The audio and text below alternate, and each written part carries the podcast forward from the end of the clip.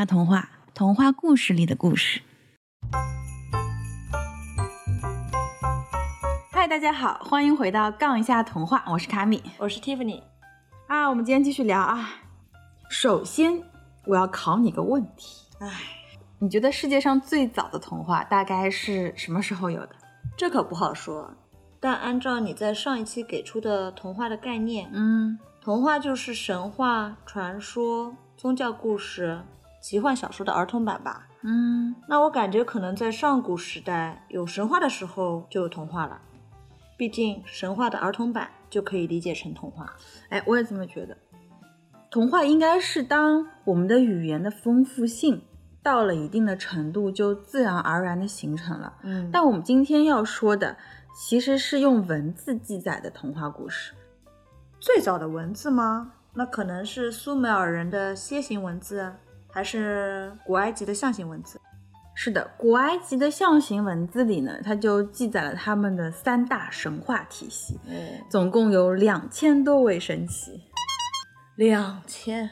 对啊，没想到吧？哎，具体我就不说了。你要是好奇，我以后可以开一个古埃及神话专辑。我们这个专辑就是，嗯，走马观花的过一遍，主要还是讲主流的童话。哎，给你个眼神，自己感觉。那古埃及神话大约是什么时候有的呢？大约是公元前一千三百年，差不多是我们商朝啊、呃盘庚迁都的时候。盘庚迁都又是什么？盘庚是商汤，也就是尧舜禹汤那个汤的 第九代孙。哦然后王位传到他这一代的时候已经衰落了。盘庚继位的时候呢，王都是在今天的山东曲阜一带，然后他带着整个氏族就迁徙到了今天的河南安阳的一带。嗯，这片区域也就是后世我们所称的中原。哦，迁都以后呢，据说他推行啊、商汤当年的政策，重新振兴了这个国家。嗯当时那片地方就被称为殷，嗯所以我们现在考古挖出来的就叫做殷墟，哦 所以也会把商代称为殷商。嗯那古埃及人在石柱和石板上刻下他们的神话传说，所对应的中国的时间轴，大约就是这个时候。啊，那我懂了。那古希腊神话是什么时候形成的呢？古希腊神话的成型年代是不可考的，因为他们也是一代一代口口相传。但它被记载下来可考的最早的文献，就是荷马史诗的《伊利亚特》和《奥德赛》。哦，嗯，荷马的同时代人赫西厄德呢，他也写了神谱。嗯那这里边他就比较全面的记录了关于世界的形成、众神的起源和希腊众神的谱系。当时还有很多诗人的抒情诗都是以神话故事作为叙事背景的。那就说明在公元前八世纪中叶的时候啊，古希腊神话的体系就已经是比较成熟的了。那这个神话当时是不是可以作为童话对孩子讲呢？是的，可以这么说。呃，不过当时的道德观念和现在是全然不同的。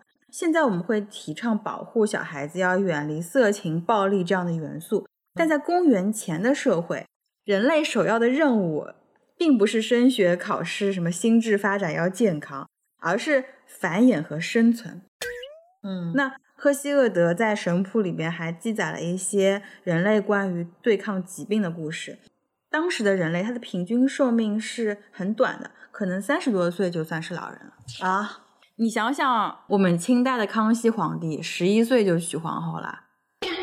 那在这种情况下面，人类在教育幼崽的时候，对于繁衍和武力斗争其实是不避讳的。唉，古代的孩子真挺难的。是啊。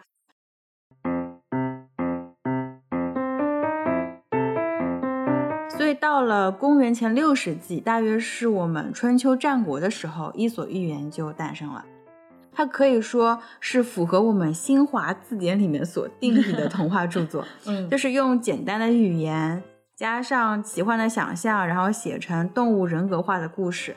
那其实寓言跟童话也是有一定的区别的。那童话它会专注在情节的发展，那寓言它其实就是用一个短小故事可以证明的道理来作为他故事陈述的终极目标。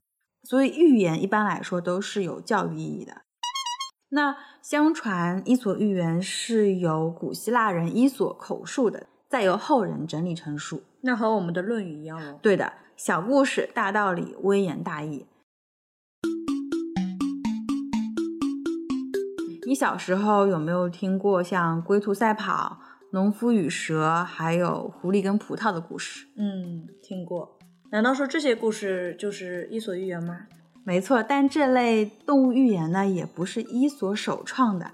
相传，在比伊索早一千多年的苏美尔人就已经用动物作为主角来写寓言故事了。那我挺想看的。他们的寓言故事有流传下来吗？有，但大多数也都是口口相传。说不定苏美尔人的故事传到伊索那里，伊索就把他们记录下来，成了伊索寓言。啊，那是说不定的。对，据说古希腊的城邦法拉鲁姆有一位哲学家叫德米特里，就是他编写了世界上第一部伊索寓言。嗯，那德米特里呢，是亚里士多德的再传弟子。原书啊，据说收录了两百多个故事，但都已经失传了。嗯，后世流传的版本少的就只有四十二个故事。那目前记录最详尽的版本呢？据说是梵蒂冈图书馆的版本，里面有一百三十六个故事，但很多学者都认为里面有一些啊都不是伊索的故事。那在上千年的流传中呢，这本寓言故事一直是在被后人修改的。那我们这个专辑里边要讲的伊索寓言，就是周作人先生直接从希腊语翻译过来的版本。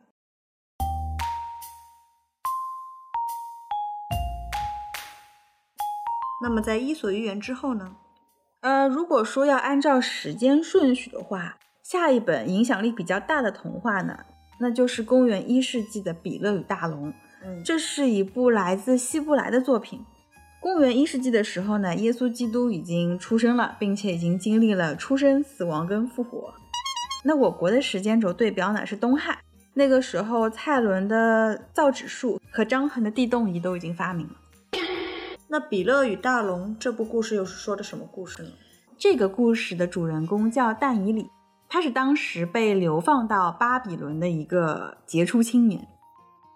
他在西方文化里被广为接受的身份呢，是旧约圣经里的大先知。所以这其实是基督教的宗教故事啊。嗯，可以这么说。我们先来介绍一下旧约。马克思说，希伯来人是一个早熟的儿童。那早熟的标志是什么呢？其中之一就是我们先前在讲神话的时候提到过的历史意识。和我们中华民族一样吗？对。那希伯来文化呢？作为亚洲族裔的文化，它和汉文化圈为主的东方文化是有很多共同点的。和我们一样，他们的社会生活中，宗法与血缘的关系会占据一个比较重要的位置。对祖先的崇敬和崇拜文化是十分鲜明的。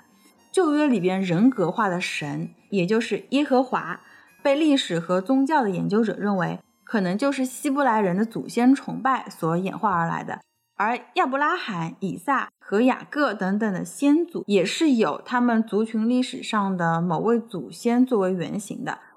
那形成祖先崇拜意识的结果，就是催生了先祖的神话。这些故事有些是由他本民族所独创的，有些是借鉴了周边民族的文化。然后就成为了犹太民族史前史的一个主体部分。圣经中这些创世故事和先祖传说呢，在被成功的历史化以后，就成功的构建起了犹太民族对他们民族起源的一个很重要的一个解释。那对于他们自身的民族身份的认同是有一个很大的作用的。那犹太人。其实之前也介绍过，在他们几千年的流散生活里面，一直都没有放弃对民族历史的记载。那这本旧约是经历了口传历史、早期书面记录和后期由生命派和祭祀派的编纂，才最终形成的。这的确是一本宗教典籍，但它同时也是一部记载了关于古代犹太人的民族史。哎，你上次不是说童话里没有神话的那种厚重的史诗感吗？是的，嗯，这个能当做童话故事来读的《比勒与大龙》，只是作为旧约里大先知但以里的一个外传。嗯我只是介绍一下旧约，因为在古代犹太人的眼里，旧约所记载的故事，在他们看来就是绝对真实的历史。就像我们中国人相信《史记》一样，他是把它当做正史一样来看待的。嗯而且他们认为这部经典是直接来自于上帝耶和华，是摩西所记录的来自上帝的启示，是绝对不容置疑的。嗯，这同时也是古代犹太人对旧约圣经的阅读期待。嗯不过我们说的这个版本啊，还是比较轻松的。嗯那这个故事的主人公但以理在旧约里面的人设，我先说一下，是这样的。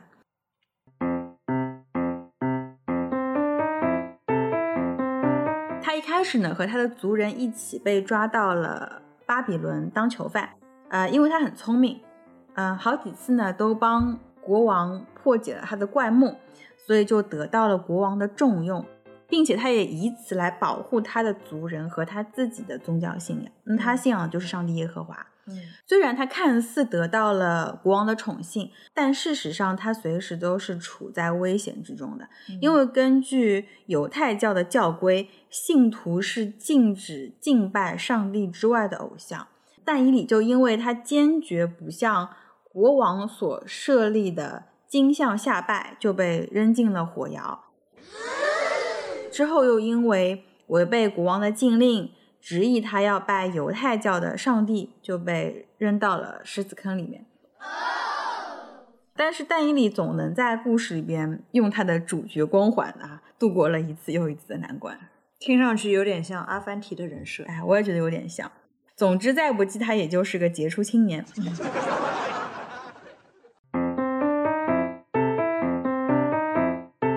虽然但以理在旧约圣经里面的人设好像是相当的睿智和完美，不过比勒和大龙这个故事本身的基调还是比较轻松的。那他到底讲了一个什么样的故事呢？从这个故事里面，我们管中窥豹得到的旧约里关于神的形象又是怎么样的呢？那这一些我们就下回再说。我是卡米，我是 Tiffany，我们在下期等你。